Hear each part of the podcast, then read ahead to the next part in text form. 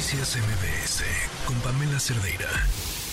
Eh, llevamos cuánto tiempo con toda esta discusión, luego el proceso de parlamento abierto, de la reducción de horas de 48 horas a 40 horas y bueno, las quejas, las quejas y los comentarios a favor hemos escuchado a lo largo de esta semana también, pero alguien de que, que participó en este parlamento abierto y que además este es uno de sus temas es Aide Zamorano, fundadora y directora de Mamá Godín. ¿Cómo estás, Aide? Buenas tardes.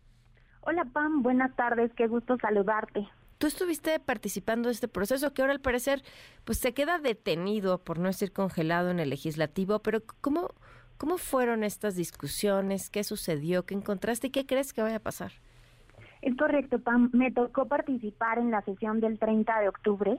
Eh, fue un formato de panel, o más bien un debate, y pues yo era una de las voces a favor de la reducción de la jornada, que me gusta más bien presentarlo como esta, este aumento del descanso para las personas, ¿no? Porque le favorece a personas que hoy trabajan seis días a la semana y solamente tienen un día de descanso. Y la propuesta que presentó la diputada Susana eh, Prieto, eh, pues ella recomienda que hayan cinco días eh, de trabajo y dos de descanso por semana. Eh, están haciendo y están comprando eh, tiempo desde mi perspectiva muy personal, eh, creo que lo van a lanzar al siguiente periodo porque cierra eh, sesiones del periodo ordinario el Congreso este próximo viernes, viernes 15.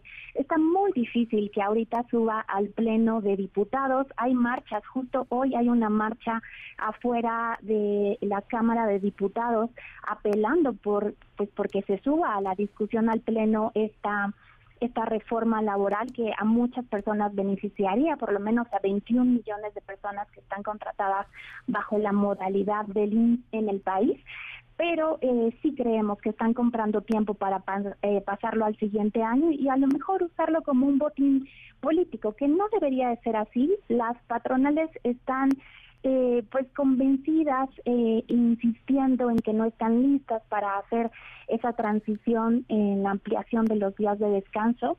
Muy desafortunado, por más que les explicamos la relación con la salud mental, los beneficios que traería para el país, un aumento real de la productividad, porque hoy es cierto que estamos quemadas y cansadas las personas trabajadoras, pero pues al parecer no los logramos convencer, incluso ya en la mañanera se dio un argumento por ahí en el que eh, pues es que no todo el país se enteró de los parlamentos abiertos y pues eh, ahora Susana Prieto, ¿no? Como que retó también por ahí al presidente eh, diciendo, bueno, si no nos vio, eh, podemos ir a, a, debatir a la mañanera. Y pues en eso va la discusión.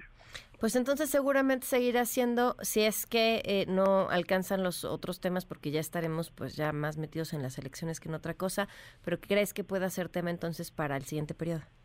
Totalmente. Creo que se, será para el siguiente periodo y que malamente lo estarían usando como botín político, mm. eh, totalmente, para beneficio de algunos cuantos partidos. Como siempre suele suceder. Aide, mm. como siempre, muchísimas gracias. Gracias por tu claridad en todos estos temas y tu voz también valiosa. Muchísimas gracias, Tom, por el espacio. Un fuerte abrazo. Noticias MBS con Pamela Cerdeira.